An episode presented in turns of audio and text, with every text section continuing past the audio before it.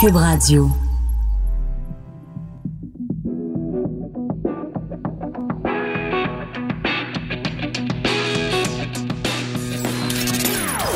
Des opinions bien à elle. Sophie Durocher. Son franc-parler ne laisse personne indifférent. On n'est pas obligé d'être d'accord. Bonjour tout le monde, c'est Sophie Durocher, très contente de vous retrouver après ce splendide week-end des Oscars. On est euh, le lundi 10 février 2020 et bien sûr, la question que tout le monde pose aujourd'hui, c'est puis as-tu écouté les Oscars hier Alors euh, moi je l'ai écouté, la cérémonie bien sûr, euh, obligation professionnelle et je pense que je peux affirmer sans hésiter que c'est euh, de tous les Oscars que moi j'ai eu l'occasion de voir, en tout cas celui qui était le plus rigidement politiquement correct. C'était le règne de la rectitude politique tout le long, parce qu'on le sait, c'est un scandale cette année. Il n'y a pas de femmes dans la catégorie meilleure réalisation. Alors tout le monde a déchiré sa chemise, tout le monde a fait référence à ça. Et euh, les femmes ont été vraiment à l'honneur toute la soirée, même si elles n'étaient pas nécessairement à l'honneur dans les nominations, dans les discours, dans les présentations, dans les blagues, dans les discours de remerciement. Toujours les femmes, les femmes, les femmes, les femmes. J'ai pas de problème avec ça. Les gens ont parfaitement, évidemment, le droit de dire ce qu'ils veulent. Là où j'ai un petit problème, c'est quand la comédienne Sigourney Weaver, que j'aime beaucoup, a fait une présentation à un moment donné et a fait la déclaration suivante qui me paraît vraiment d'une sottise magistrale. Sigourney Weaver a dit toutes les femmes sont des super-héros. Ça, le dire ça, c'est aussi sot que de dire tous euh, les hommes sont des salauds, ou c'est aussi sot que de dire toutes les femmes sont des folles. Dire toutes les femmes sont des super-héros, c'est assigner à un sexe, à un genre, une qualité de supériorité ou d'exception ou de qui est complètement ridicule. C'est pas vrai que toutes les femmes sont des super-héros. Elles sont des super-héros pourquoi? Parce que ce sont des femmes. Juste le fait d'être une femme, t'es quelqu'un d'extraordinaire. Je suis sûre que Sigourney Weaver trouve que Marine Le Pen, la dirigeante du Front National en France, c'est une super-héros.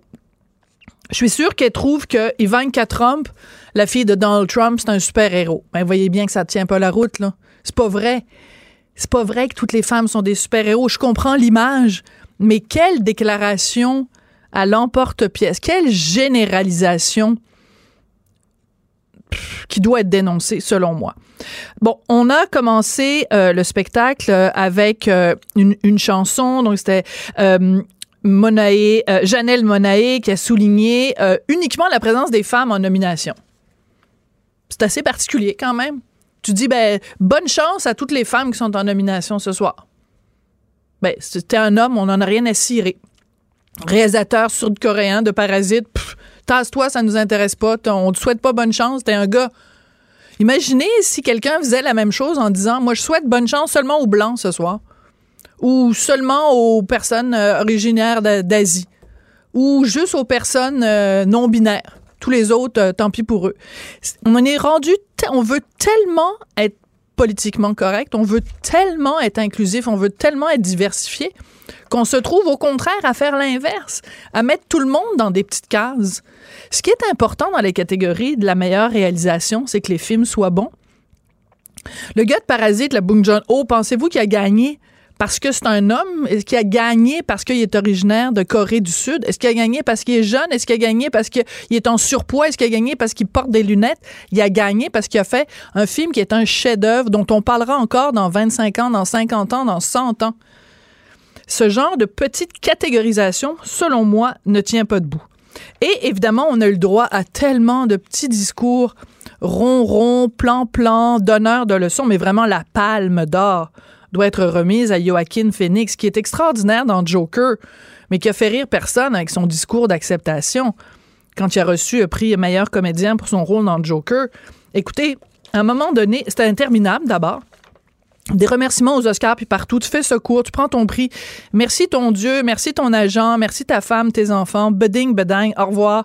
C'est, on passe au prochain appel. Non, c'était interminable, Joaquin Phoenix. Et à un moment donné, il a commencé à faire à parler du spécisme, vous savez, c'est cette discrimination qui fait qu'on dit que l'être humain est plus important que l'animal. Là, il a commencé à nous dire on vole le bébé de la vache, même si le bébé crie d'angoisse, et euh, on prend son lait qui est, qui est le lait de la vache qui est désigné pour le veau, et on en met dans notre café et dans nos céréales. Hey, Joaquin, on est en train de regarder la cérémonie des Oscars on est en là pour souligner l'excellence dans le cinéma. Puis là, toi, tu commences à nous faire la morale, comme quoi on prend du lait de vache, du lait qui est désigné pour les petits veaux, puis qu'on emmène dans notre café et nos céréales. Puis ça dure, là, ça dure, ça s'éternise. Une dernière chose que je voulais souligner, euh, pendant la section In Memoriam où on rend hommage aux grands disparus de l'année, on a commencé l'hommage euh, In Memoriam à Kobe Bryant je comprends que Kobe Bryant vient de décéder et que c'est un personnage qui est extrêmement important aux États-Unis. Mais excusez-moi de dire ça, mais Kobe Bryant, oui, il a gagné un Oscar il y a plusieurs années parce qu'il avait fait un court métrage pour son amour sur le basketball. Mais quand je pense cinéma, c'est pas la première personne à laquelle je pense. Et c'était assez particulier. Je sais pas si vous avez remarqué. Donc, au début, on voit les images de Kobe Bryant, tout le monde applaudit, puis les gens applaudissent, applaudissent, applaudissent. Puis, à un moment donné, on rend hommage au fait que Agnès Varda, réalisatrice française de Chloé 5 à 7, réalisatrice de, plein de films, c'est la, naissance de la nouvelle vague, c'est Agnès Varda. Il n'y a pas un chat dans la salle qui applaudit. Alors, dans une soirée qui est supposément consacrée à euh, la diversité, où, euh, on, s'intéresse à la parité, où on dit qu'il n'y a pas assez de place aux femmes, ben, les gens dans la salle ne savent même pas qui est Agnès Varda et ne l'applaudissent pas quand on souligne son départ. Alors, je pense qu'il y a une couple de personnes dans la salle qui euh, auraient peut-être pu se renseigner sur c'était qui Agnès Varda. Et la dernière chose que je veux dire, c'est Nathalie Portman qui est arrivée à la soirée des Oscars avec une robe haute couture de Dior elle avait une cape par-dessus sa robe et sur cette robe, elle avait fait broder euh, euh, des, des, noms des réalisatrices qui, selon elle, ont été boudées par l'Académie. Donc, ça va de Greta Gerwig, qui a fait Les quatre filles du professeur Marsh, à, euh, bon, la réalisatrice de Beautiful Day in the Neighborhood, etc. Donc, elle a fait graver, broder, en fait, à l'intérieur de sa cape, tout le nom de ces femmes qui ont supposément été boudées par l'Académie. Je trouve ça toujours intéressant de voir quelqu'un qui porte une robe haute couture qui vaut à peu près quoi? 150, 200, 250 000 dollars faire un statement politique en portant une robe que 99% des femmes aux États-Unis sont incapables de se payer. Quand je vois toutes ces choses-là, puis ces donneurs de leçons aux Oscars, j'ai envie de pousser un grand, ben voyons donc. On n'est pas obligé d'être d'accord. Joignez-vous à la discussion. Appelez ou textez. 187 Cube Radio. 1877 827 2346. Si euh, vous ou un de vos proches a côtoyé quelqu'un qui euh, a poussé le geste ultime, c'est-à-dire quelqu'un qui s'est suicidé, vous savez à quel point c'est euh, déchirant, à quel point il y a un avant et un après, à quel point ça laisse des séquelles, des blessures très difficiles à guérir pour tous les gens qui, qui, qui aimaient la personne disparue. Comment on peut prévenir le suicide et comment on peut s'assurer que dans la société québécoise, on vienne mieux en aide avec les gens pendant qu'ils sont vivants. Des gens qui souffrent de différents troubles euh, mentaux, euh, des gens qui lancent des cris à l'aide qu'on n'écoute pas. Et les campagnes récemment là qu'on fait pour la prévention du suicide, on dit tout le temps aux gens, ben parlez, allez chercher de l'aide. Oui, mais la réalité, c'est qu'au Québec, quand les gens vont en chercher de l'aide, ils n'arrivent pas toujours à en trouver. C'est pour ça que ma prochaine invitée, qui s'appelle Pascal Lortie, euh, a écrit euh, récemment une lettre dans les journaux. Elle dit il faut rien de moins qu'une commission spéciale indépendante sur le suicide pour qu'on règle cette question-là. Au Québec, elle est au bout de la ligne. Bonjour, Madame Lortie. Bonjour, merci beaucoup de me recevoir ce midi. Ben écoutez, c'est très important. Euh, écoutez, moi c'est pas euh, un fils que j'ai perdu, c'est euh, le frère d'un de mes conjoints il y a plusieurs années de ça qui s'est euh, enlevé la vie et j'ai pu voir vraiment ressentir dans ma chair et dans dans dans dans mon cœur le, la bombe atomique que ça représente quand quelqu'un se suicide. Donc vous, c'est votre fils, il y a deux ans, qui s'est enlevé la vie. Est-ce que vous pouvez nous, en, nous en parler un petit peu pour qu'on comprenne mieux d'où vous, d'où vous partez dans ce dossier-là, Madame Lortie? Oui, en fait, je suis pas ici vraiment pour parler de, de, de, de, mon fils en particulier. Il y en a déjà eu beaucoup d'histoires euh, dans les journaux. Mm-hmm. Moi, je veux parler davantage au nom de tous les endeuillés. Mais oui, mon fils, euh, est décédé le 2 février 2018. Ça tombe au début de la semaine de la prévention du suicide. effectivement, il souffrait d'une maladie non diagnostiquée. il a fait au-delà de 60 60-70 heures de psychothérapie avec quatre psychologues différents, mais aucun n'a pu déceler euh, ses idées suicidaires. Donc, c'est pour ça que moi, je pense que ça prend un peu plus que des mesures mhm. euh, que j'appelle la médecine douce au niveau de la prévention du suicide, euh, c'est-à-dire que justement, euh, c'est beau de renforcer la première ligne, mais euh, on s'attaque pas au, au, nœud du problème, qui est vraiment le traitement euh, des idées suicidaires et plus largement de la maladie psychiatrique. Mais ce que vous dites, je comprends que vous voulez pas euh, mettre trop l'accent sur ce qui est arrivé avec votre fils, mais c'est quand même le point de départ qui fait qu'aujourd'hui, vous êtes capable d'en parler en toute connaissance de cause. Et c'est ce qui fait aussi que vous pouvez maintenant mettre le doigt sur le bobo, si je peux m'exprimer ainsi. C'est que même quand on demande de l'aide et qu'on reçoit des services, les services sont pas nécessairement adéquats. Est-ce que je traduis bien votre pensée? Oui, tout à fait. Moi, depuis deux ans que je suis endeuillée du suicide, euh, j'ai appris beaucoup de choses que je ne savais pas avant. Euh, et puis, si j'avais su tout ce que je sais maintenant, j'aurais certainement agi autrement. Donc, je pense que oui, c'est nécessaire de faire un travail euh, de sensibilisation au niveau de la population, surtout au niveau du dépistage euh, des idées suicidaires. Euh, mais euh, ensuite, moi, j'ai côtoyé, je côtoie depuis deux ans plusieurs endeuillés du suicide. donc, le mouvement des endeuillés du suicide qui est mhm. à l'origine, l'Uni face au suicide qui est à l'origine de la lettre demandant une commission spéciale au premier ministre. Et je me suis rendu compte, parce que moi, mon fils n'a pas été euh, prisonnier euh, du système de santé. Il n'a pas fait de crise, il n'a jamais allé à l'urgence et des choses comme ça. Par contre, euh, en côtoyant, moi, toutes les histoires qu'on lit dans les journaux mhm. depuis un an ou deux, là, les histoires personnelles, les récits tragiques. D'ailleurs, j'applaudis le courage de ces gens-là, de ces proches Absolument. Oui. Euh, euh, eh bien, moi, je les connais tous, ces gens-là. Euh, je veux dire, j'ai toutes mhm. leurs histoires. Nous, à l'intérieur du mouvement des endeuillés, on a fait des recherches, euh, les études les plus récentes sur le suicide, mais aussi on a étudié les rapports de, de coroner et en préparation des forums sur la santé mentale qui ont eu lieu en 2019. On a recueilli beaucoup de témoignages d'endeuillés du suicide qui nous ont raconté leurs histoires. Et puis, moi, je trouve que ça tient pas la route de parler seulement que de prévention et en plus, là, on parle de postvention. La, la, QPS, qui est l'Association québécoise de prévention du suicide, nous parle de postvention. Je dis pas que c'est pas important, mais je trouve qu'on tourne autour du pot. Alors, euh, soyez plus.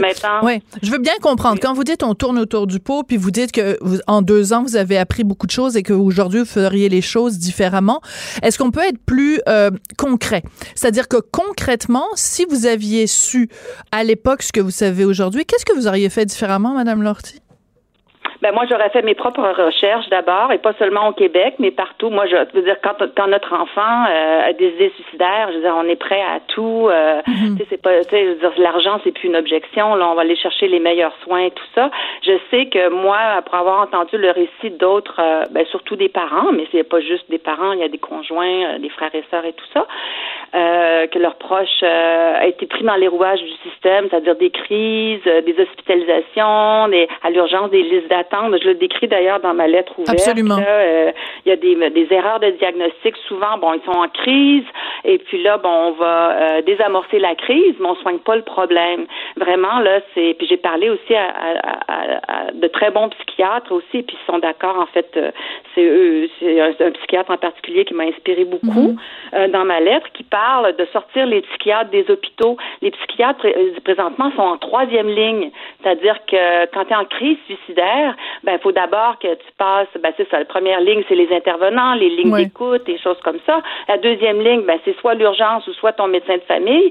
Et puis ensuite, tu vas voir, le, euh, je m'excuse, mais tu as le temps de mourir bien des fois là, mm. avant de pouvoir voir un psychiatre. Et puis ensuite, c'est qu'une fois que, puis souvent, les parents vont dire, bon, ben là, mon fils ou mon, ma fille est en sécurité, ou mon proche, mon frère, tout ça, est en sécurité parce que là, je l'ai amené à l'hôpital, puis on va prendre soin de lui, là, il est à l'aile psychiatrique. Et puis on entend des histoires de, ben de, gens qui même, ben oui, c'est ça. Alors c'est ça qu'il faut régler. Je veux dire, euh, c'est sûr que là, on a eu les derniers résultats euh, qui sont sortis euh, sur les données sur le suicide. Il y a une légère diminution. Mais d'abord, euh, ces résultats-là remontent à 2017. Mhm. Et puis, on dit qu'il y a une augmentation des hospitalisations pour tentatives de suicide. On parle de près de 4 000 hospitalisations, mais c'est 27 000 tentatives au Québec par année, grosso modo. Oui, c'est important de prendre deux secondes pour encaisser ce chiffre-là. 27 000 tentatives de suicide chaque année. Donc, Oui.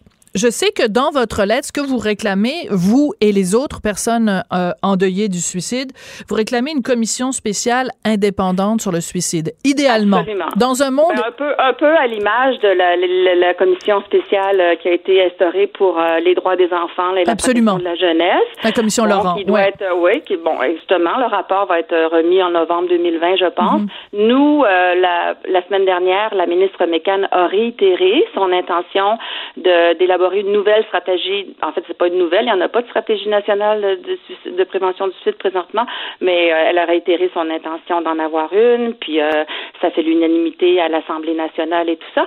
Puis elle dit que ça va être d'ici la fin de son mandat, donc d'ici euh, l'automne 2022.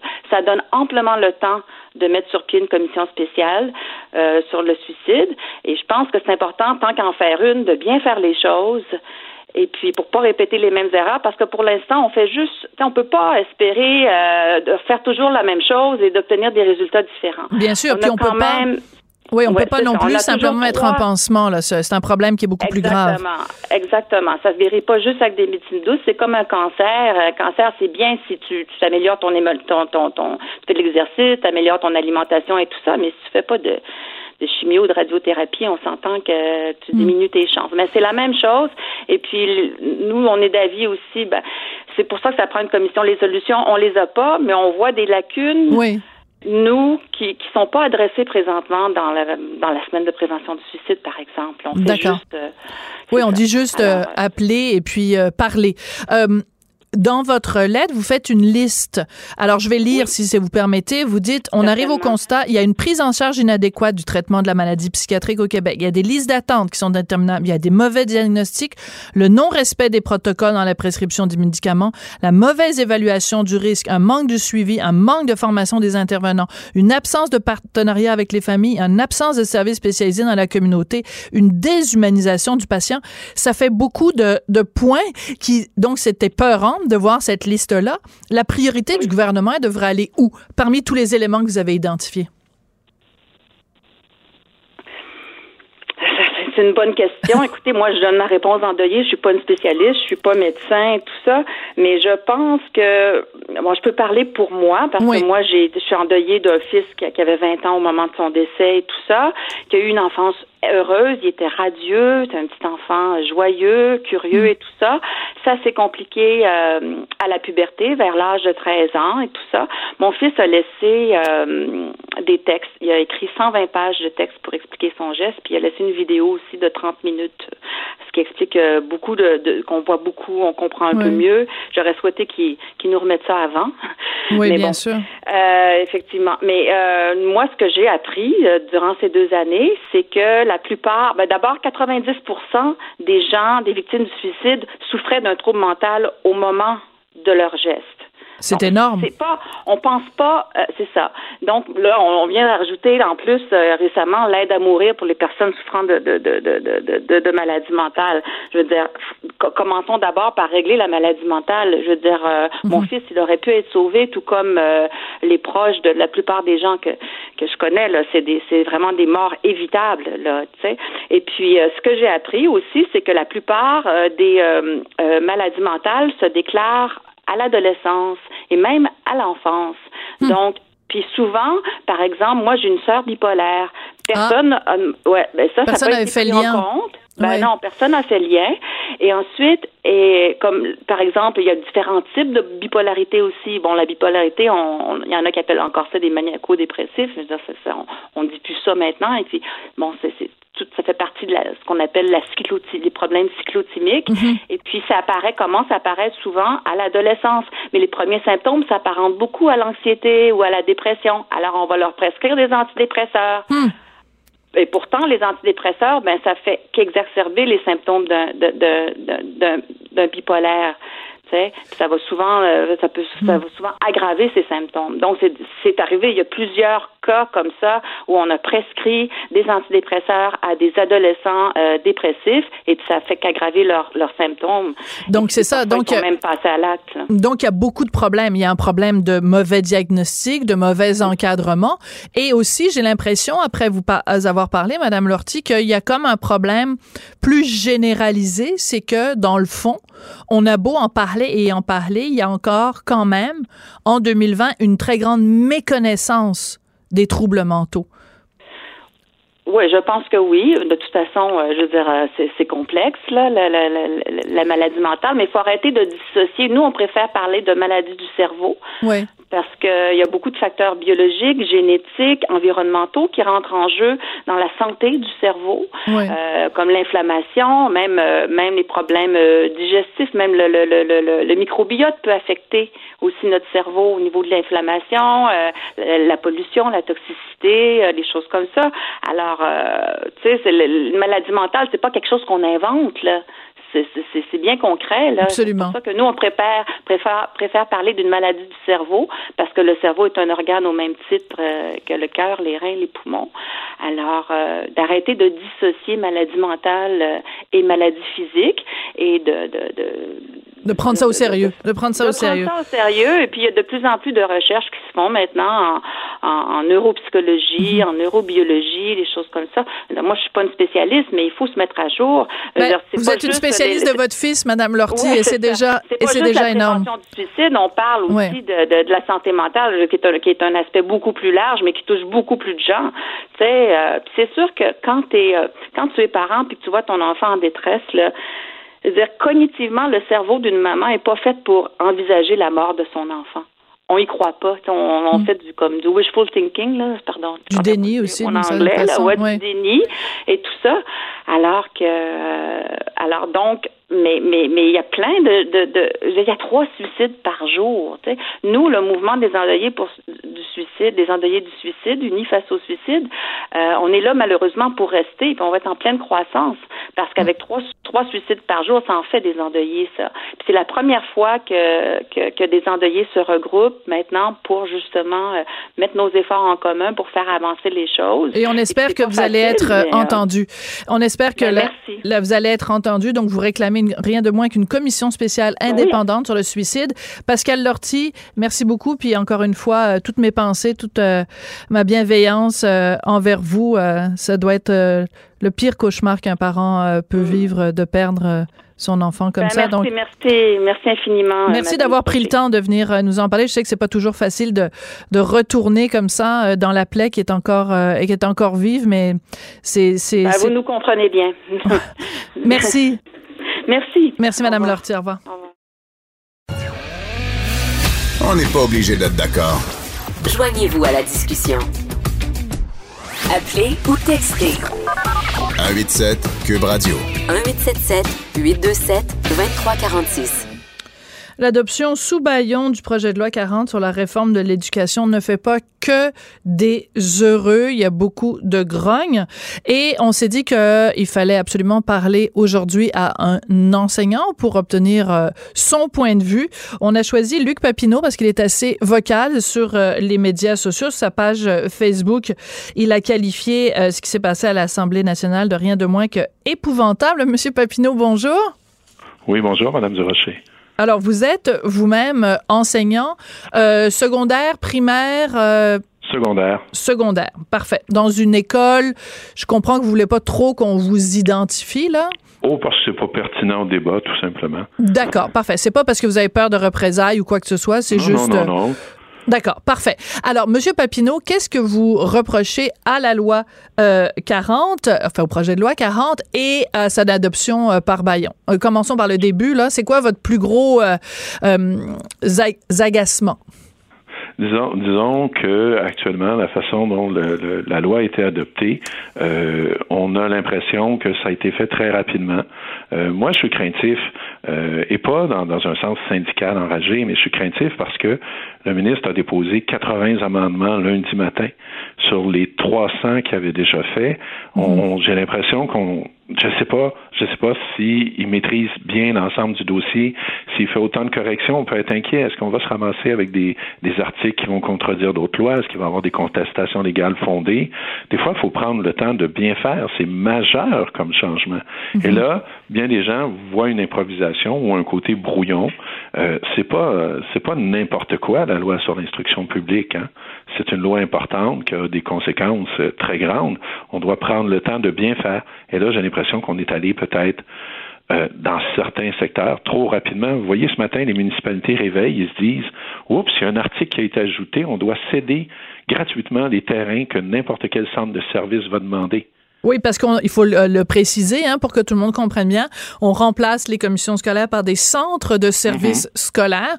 Donc, euh, on, on, on, est, on apprend tous aussi en même temps là à voir exactement quelles vont être les différentes ramifications de cette euh, loi. Mhm. Donc, euh, vous dites en fait que les municipalités se réveillent un peu avec la gueule de bois là ce matin ben, dans ce qu'on peut lire dans les journaux. Mais, mm. mais vous savez, le travail, euh, moi j'ai été stagiaire à l'Assemblée nationale, c'est une petite expérience, mais ce que j'en ai tiré, c'est le travail en commission parlementaire permet de bonifier un projet de loi. Oui, des fois, ça permet d'étirer puis de faire suivre un peu de ministre, mais je pense pas qu'une personne comme Véronique Yvon euh, ait été reconnue comme étant euh, querellante, comme étant euh, harcelante. On l'a dépeinte, au contraire, comme une personne qui euh, savait bien... Consensuel, oui oui, oui, faire avancer les choses. On mhm. l'a vu là dans le projet de loi euh, sur l'aide à, mourir, excusez l'expression, mais euh, l'aide médicale à mourir. Mais là, on, dirait que les, trois députés de l'opposition sont dépeints comme des harpies qui veulent absolument tout retarder. Euh, Christiane Nabry, de bah, ce que je perçois, bah, je pense que vous exagérez un petit peu. C'est pas le mot harpie, c'est pas le mot qu'a utilisé oh, euh, Jean-François Roberge, le ministre de l'Éducation. Il a simplement dit que, considérant le fait que bon, c'était déjà, c'était annoncé là, quand les Québécois ont voté pour la CAQ, les, les, Québécois ont voté pour la CAQ et le programme de la CAQ qui incluait la dissolution des commissions euh, scolaires. Donc, dans cette perspective, euh, il dénonçait, si je veux pas le paraphraser, mais quand même, il dénonçait les tactiques de l'opposition qui visaient à rallonger les délais. Bon, c'est un petit peu ça. Donc, les harpies, c'est peut-être un peu euh, une, caricature de ces propos. oui, mais c'est parce qu'elles jouent leur rôle aussi de mhm. vérifier chaque article. L'article sur, on le voit ce matin, sur les, liens avec les municipalités. Euh, c'est une surprise pour tout le monde. Les municipalités les premières. Donc, on peut se demander combien d'articles comme ça pourraient soulever controverse. Le travail parlementaire, c'est de s'assurer. L'opposition ne pourra pas s'objecter. Elle le sait qu'il y a un baillon en bout de ligne, mm-hmm. mais elle joue son travail de bonifier le projet de loi, d'éclairer le ministre. Euh, ce que faisait la, la CAQ aussi quand elle était dans l'opposition, c'est un travail, là, on court-circuite rapidement. Beaucoup d'analystes disent on aurait pu encore rouler deux, trois semaines, on aurait pu encore étudier certaines choses. Et on, soulignait la précipitation de la chose. Mhm. Puis il y a énormément d'amendements, puis des amendements qui sont très euh, volumineux. Mais au-delà, sortons de, la, disons, le processus lui-même. OK, revenons à l'idée de la, de, la, de la projet de loi, l'esprit de la loi 40, qui est donc de mettre fin à ces fameuses commissions scolaires. Vous, comme enseignant, quel, quel serait l'impact pour vous? Je comprends votre point de vue de dire, bon, je j'aime pas la façon dont ça se déroule à Québec, à l'Assemblée nationale, mais parlez-moi plutôt sur le terrain, pour vous, euh, quand la loi va être... Euh, avoir effet, donc euh, quand elle va être effective, qu'est-ce que ça va changer dans votre vie au, jour le jour, Monsieur Papineau? Oui. Mais si vous me permettez deux secondes, parce que le médium, c'est le message. Qui, ce qui embête, c'est que tu dis la façon dont c'est fait, est-ce que c'est porteur de ce qui va se faire par la suite? Et c'est ça qui inquiète les gens. Quand on voit un comportement euh, de non-écoute, disons, on se dit, ben, qu'est-ce qui s'en vient? Ça, ça, éveille des craintes nécessairement, et là, les gens vont interpréter n'importe quel article de façon positive ou négative, parce que le débat, maintenant, est rendu teinté de cette façon-là. Je comprends, mais vous répondez pas à ma question. ma question. OK, parfait. Si on, regarde, si on regarde, mais vous comprenez l'angle avec lequel tout le monde nécessairement euh, euh, analyse ça. Si on regarde euh, travailler avec une commission scolaire ou travailler avec un centre de service pour un enseignant au départ, il y a peu de changements. Euh, on, on se leurre pas. Où il y a des changements, c'est sur la représentativité, par exemple, des enseignants, Mhm. sur des instances, euh, le conseil d'établissement d'une école, moins d'enseignants, euh, sur le- les fameux CA des centres de services. Je crois qu'il y a un enseignant. Euh, donc, il y a Mhm. Mais- une représentativité qui est moindre. D'accord, mais est-ce que vous ne pensez pas, Monsieur Papineau, quand même, que la structure actuelle avec les commissions scolaires est d'une lourdeur immense? Et en plus, on, on a vu quand même un certain nombre d'exemples euh, au cours des derniers mois, des dernières années, de commissions scolaires qui ont fait des dépenses euh, euh, pharaonesques. Est-ce que forcément, avec les commissions scolaires, l'argent qui devait normalement aller à offrir des services pour les élèves, est-ce que l'argent a toujours été bien géré et bien utilisé? C'est, comme tout organisme, hein, vous savez. Euh, je pense, honnêtement, on souhaite tous que les choses s'améliorent en éducation. Moi, j'en suis pas convaincu. Vous savez, tous Vous n'êtes pas convaincu de quoi? que ça va s'améliorer. Je vous donne un exemple tout simple. Tous les commissaires scolaires étaient d'accord pour dire que l'eau contaminée au plomb dans les écoles, c'est nocif. C'est pas eux qui ont mis un frein, hein. Donc, ce dossier-là aurait dû être une priorité. Or, ce qu'on apprend, c'est que ça va être réglé au cours de la de cette année, au début de l'année prochaine. Mais qu'est-ce qui vous dit que le centre des services scolaires n'en ferait pas une priorité, justement, de s'occuper de gérer le plomb dans l'eau? Les commissaires en faisaient déjà une priorité. Ben, ça devait Et pas ça être une priorité tant que ça. Ça fait des années que ça dure, puis personne ne faisait rien. Ben oui, il y a autant les commissaires que les commissions scolaires. Vous comprenez ce que je veux dire? L'organisme va être lourd de toute façon. Je crois pas. Est-ce que ça va faciliter le travail de gestion? Parfois oui, parce qu'il va y avoir moins de politique. Mais est-ce que ça va permettre euh, d'avancer à grands pas? Vous savez, c'est, c'est une réforme calquée sur le, un peu ce qui se fait dans le réseau de la santé. Est-ce que vous trouvez que le réseau de la santé va mieux? Ben, là, on, l'a- on l'a pas vraiment décentralisé, le, le, le- le milieu de la santé, au contraire. On- Avec les SUS et les CIS, on l'a au contraire, on a rajouté des structures euh, pharaonesques et éléphantesques. Mais vous savez, en éducation, ce qui s'en vient, ça ne sera pas décentralisé non plus parce que la majorité des pouvoirs finit toujours au bureau du ministre. On dit que, on dit que. En euh, fait, on c'est ça qui vous inquiète. Je, je comprends bien.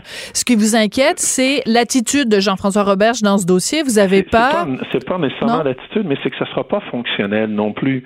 Euh, on peut pas avoir un ministère qui dirige. Vous voyez, j'en fais même pas une question de personnalité. Oui, de ministère. On peut pas avoir un ministère qui va dire je je peux passer par-dessus comme ça.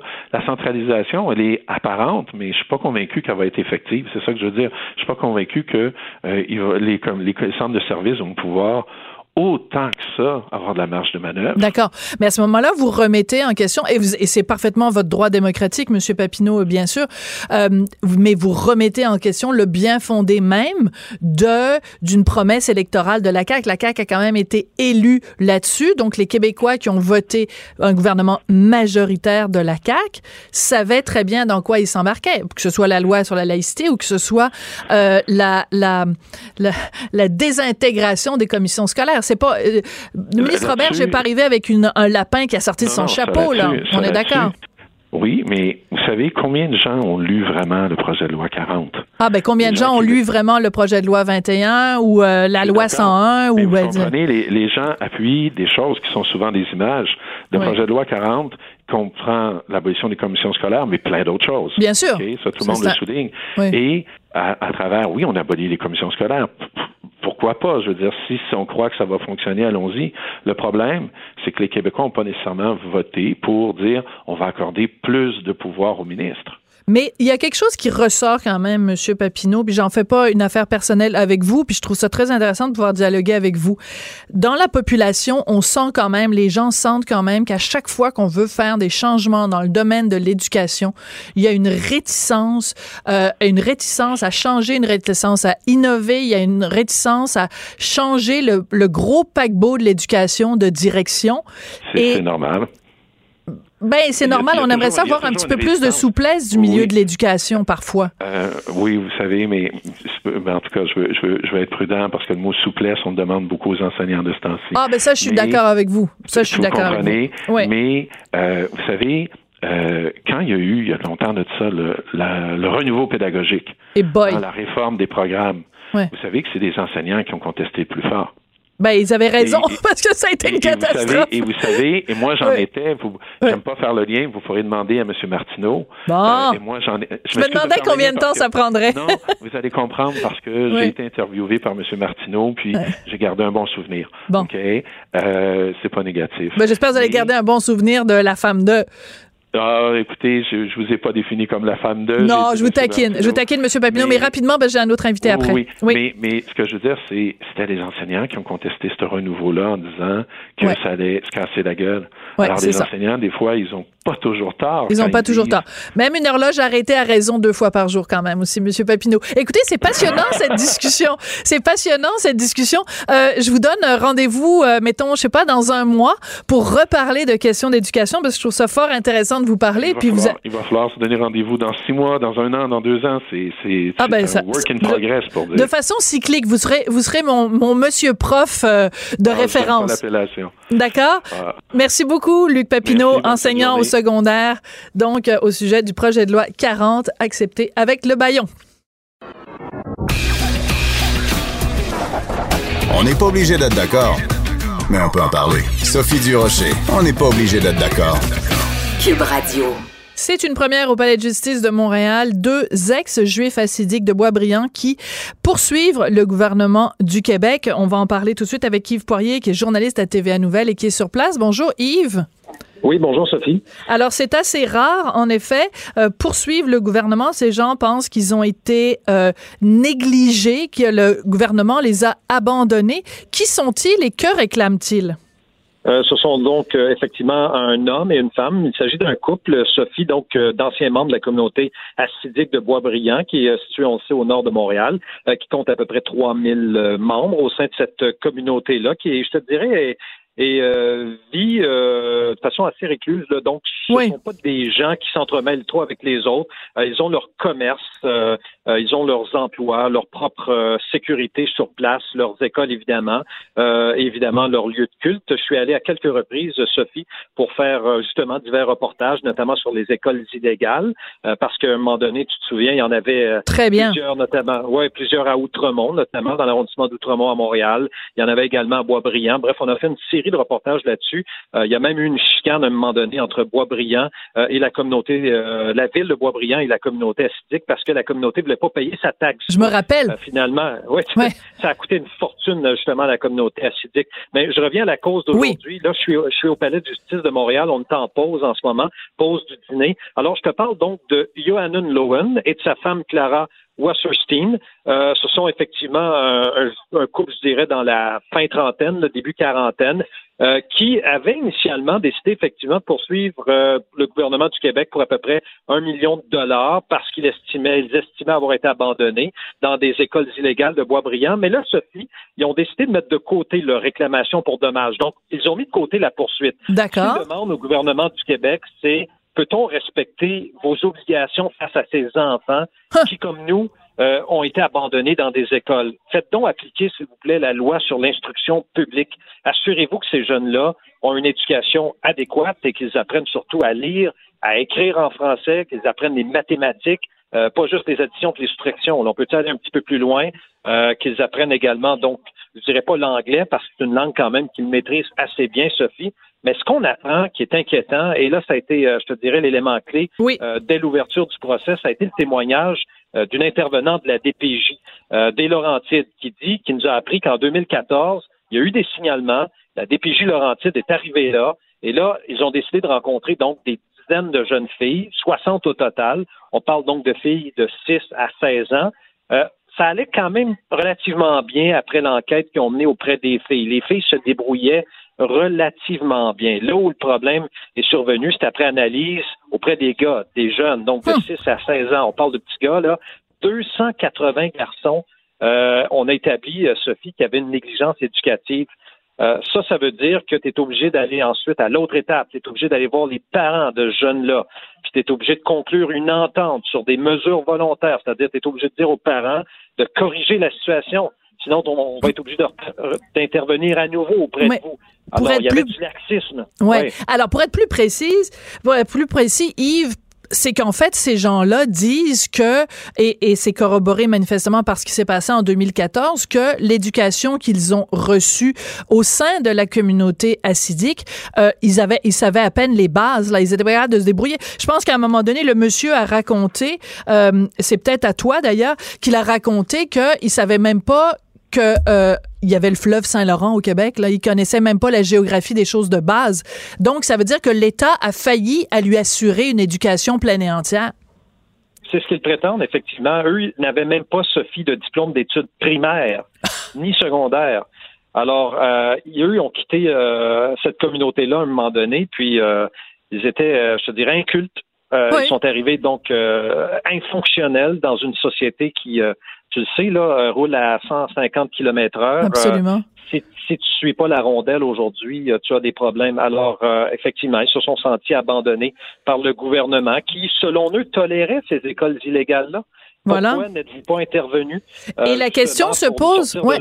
Et la question se pose en effet pourquoi le gouvernement n'est pas intervenu? Et raconte-nous ce qui s'est passé parce que bon, tu dis qu'aujourd'hui on a appris donc que la DPJ était intervenue, en tout cas avait fait enquête en 2014 parce qu'il y avait eu des signalements. Et qu'a fait la DPJ Est-ce qu'ils ont sorti les enfants de là? Est-ce qu'ils sont assurés que ces enfants euh, finissent par obtenir une éducation en bonne et due forme ou pas? Ben, il n'y a pas eu de retrait, ça je te le confirme. Il n'y a pas d'enfants qui ont été confiés à des familles d'accueil, qui ont été sortis de force de la communauté, ça je te le confirme. Mais quand tu apprends que 280 sur 320 garçons qui ont été rencontrés présentaient des problèmes de développement C'est énorme et de connaissances générales.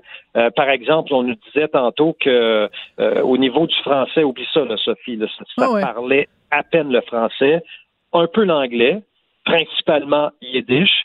Pourquoi? Ben, parce que il y a du laxisme chez les parents qui donnaient l'enseignement à domicile. Tu en avais également à l'école parce que la journée était comme séparée en deux. Tu avais une portion où on enseignait l'enseignement séculier, c'est-à-dire toutes les matières que les élèves québécois ont. Euh, dans nos écoles, mais ensuite, tu avais l'autre partie aussi, l'enseignement religieux, mhm. euh, et ça se faisait pas en français. On s'entend là-dessus, là. Et c'est intéressant de faire, euh, de noter justement la différence entre les garçons et les filles, parce que dans la communauté assidique, les, les filles, à la rigueur, ont une meilleure éducation que les garçons, simplement sur la base que les garçons ont beaucoup plus d'heures d'enseignement religieux. Donc, il y a vraiment une, une discrimination contre les garçons d'une certaine façon, parce qu'on considère que c'est eux qui doivent doivent connaître la Torah et le Talmud. Et, euh, et c'est pour ça qu'ils ont beaucoup plus d'heures d'études de, religieuses. Donc, euh, c'est pour ça qu'ils se retrouvent beaucoup plus incultes que les filles. Ben là, tu te souviens, sous les euh, libéraux, Sophie, il y a eu quand même l'adoption de la loi 144 ouais. pour justement renforcer les mesures là, pour le respect de l'obligation de la fréquentation scolaire. Mais cette, cette loi-là, 144, nous permettait également, ben, mettait un X, si tu veux, une fois pour toutes sur les mm. écoles illégales chez la communauté. Et là, ensuite, les, les parents avaient cette responsabilité-là envers les commissions scolaires et le gouvernement d'assurer une éducation euh, qui respecte justement la, la, la, loi au Québec. Là. Alors là, il y a, il y a deux minutes à peine, là, il y a un porte-parole de l'association euh, acidique euh, qui représente justement ces parents qui offrent l'enseignement à domicile, qui est venu nous certifier que euh, il n'y en a plus d'école illégale au ah. Québec. Là. À Outremont, Boisbriand, c'est du passé? C'est fini. qu'il n'y en a plus. C'est fini. Alors là, on lui a demandé, mais qu'est-ce qui nous garantit que l'enfant, avec sa mère ou son père, suit vraiment le programme scolaire québécois? Ben, lui, il dit, écoutez, faites-nous confiance, là. Euh, on prend ça au sérieux. Euh, on est très sérieux. les Juifs acidiques, on tient beaucoup à l'éducation. puis, ils jurent qu'aujourd'hui, des jeunes qui vont euh, soit quittés. Il y a peu d'entre eux qui vont quitter la communauté, mais les jeunes qui ont des emplois au sein de ces communautés-là sont fonctionnels, euh, puis effectivement vont euh, vont savoir que la Terre n'est pas plate ou que, que, que, d'autres exemples hein, que, que, celui dont celui que tu donnais là, dans et que François Legault et que François Legault est premier ministre du Québec. Euh, Yves, merci beaucoup. C'est vraiment un dossier absolument passionnant parce qu'il va y avoir évidemment un impact selon la décision de la Cour dans ce dossier-là. Mais c'est très intéressant à suivre, en effet, des gens qui considèrent qu'ils euh, n'ont pas eu euh, accès à l'éducation à laquelle ils avaient droit. C'est un dossier passionnant. Merci beaucoup, Yves Poirier. Il y en a pour 10 jours de procès. Merci. Et boy, on va se reparler. Merci Yves Poirier, donc, est journaliste à TVA Nouvelle. Chroniqueuse et blogueuse au Journal de Montréal. Sophie Durocher. On n'est pas obligé d'être d'accord. Ben, Goudon, on va parler beaucoup de religion euh, aujourd'hui. Tout à l'heure, on parlait euh, de la communauté juive assidique. Là, on se tourne du côté des prêtres catholiques. Euh, il y a une onde de, choc aux États-Unis, travail de journalistes qui ont créé une liste de 6000 prêtres dont on peut, de façon crédible et plausible, affirmer qu'ils sont à l'origine de différents cas d'agression sexuelle. On en parle avec Alain Pronkin, qui est spécialiste des nouvelles religieuses. Bonjour, Alain. Oui, bonjour Sophie. On sait que dans le domaine économique, il y a par exemple les, les Panama Papers où des différents journalistes se mettent ensemble pour euh, sortir de l'info. Est-ce qu'on peut dire que ça, c'est un petit peu le Panama Papers de la religion?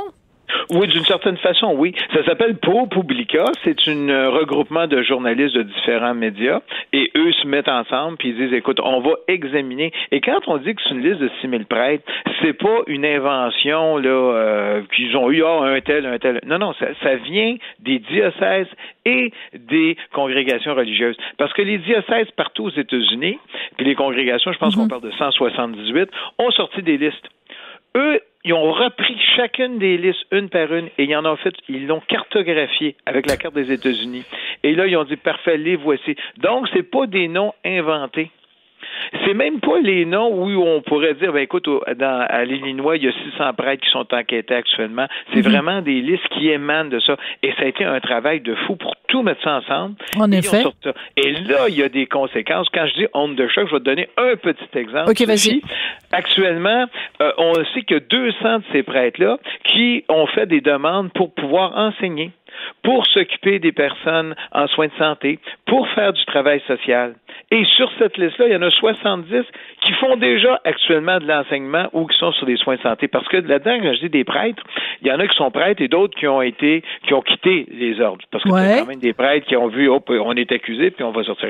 Donc, et là, aux États-Unis, on se pose la question, on fait quoi de ces gens qui sont sur cette liste-là? Ben là. Parce qu'il y en a là-dedans qui sont pas reconnus coupables, il y a peut-être eu un recours civil, mais c'est là, l'onde de choc est là, là. C'est réel. On se pose des questions, on fait quoi maintenant? Mais en même temps, c'est drôlement pratique parce que c'est un petit peu comme euh, un registre de prédateurs euh, sexuels. On peut aller consulter ce registre-là pour dire, ben, écoute, si notre fils, euh, si on bon, si on croit à ces choses-là, puis qu'on dit, ben, je veux que mon, mon fils ou ma fille euh, suive des cours de, de, je sais pas, moi, de catéchèse ou peu importe, ben là, tu vas vérifier d'abord euh, que le, le, curé machin qui veut euh, s'occuper de tes enfants, qui soit pas sur cette liste-là.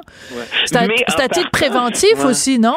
Oui, ben oui et non, parce que comme ils sont sur les listes qui, qui sortent des diocèses, euh, en général, les diocèses, d'après moi, à 99,9, il y a peut-être une exception à quelque part, ces gens-là ne sont plus en paroisse ne hmm. sont plus avec des jeunes. Euh, d'après moi, c'est ce qui se passe. Ils, s'ils ont défroqué, ils ont défroqué. D'après moi, ils sont plus là. Mais la, la, la, grosse pression est sur les quelques diocèses qui n'ont pas encore émis ces listes-là et aussi du côté canadien, au niveau du côté mondial. Hmm. Parce qu'on se souviendra, l'an dernier, euh, où il y a un an et demi, excusez-moi, déjà, le temps passe tellement vite, il y a un an et demi, euh, on avait dit, parce que les évêques américains voulaient de la transparence, ils ont dit, mhm. on va y mettre nos listes de prêtres pédophiles, et Rome avait dit, non, non, non, non, c'était un peu trop vite.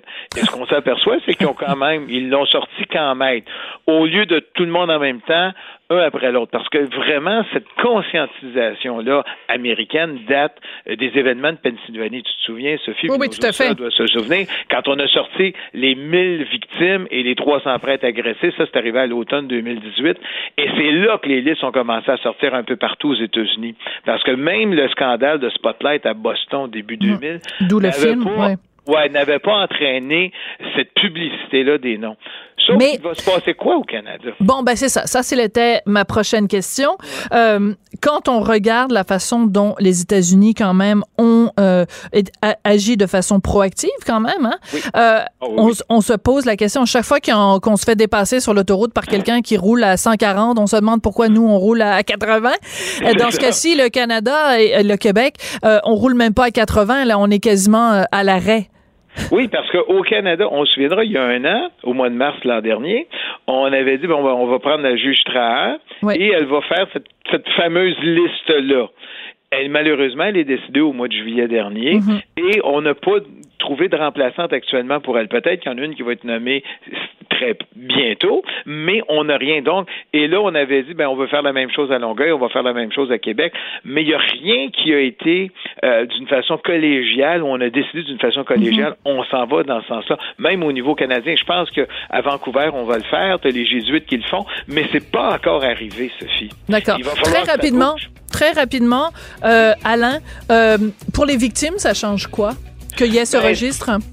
Aux, États-Unis, ben, il y a peut-être des gens qui vont dire j'ai été agressé par celui-là, puis là, je fais une réclamation. Ça ah. va aider les gens à faire des réclamations. C'est ce qui est déjà énorme. Ce qui est déjà énorme. Écoute, Alain, merci beaucoup. Euh, c'est en effet une, une grosse nouvelle et on ne soulignera jamais assez l'importance du journalisme d'enquête et l'importance aussi pour les journalistes de se rassembler et de travailler ensemble pour le bien commun. C'est à ça que ça sert le journalisme. ça Entre autres. des victimes qui ont décidé de se tenir oui, debout. Absolument. Ben, j'aurais dû commencer par ça, en fait. Euh, la prise de parole, la, parole libérée. Merci beaucoup, Alain Pronkin, spécialiste des religions. C'est comme ça que se termine. On n'est pas obligé d'être d'accord. Merci à Samuel Boulay-Grimard à la mise en onde et à Hugo Veilleux à la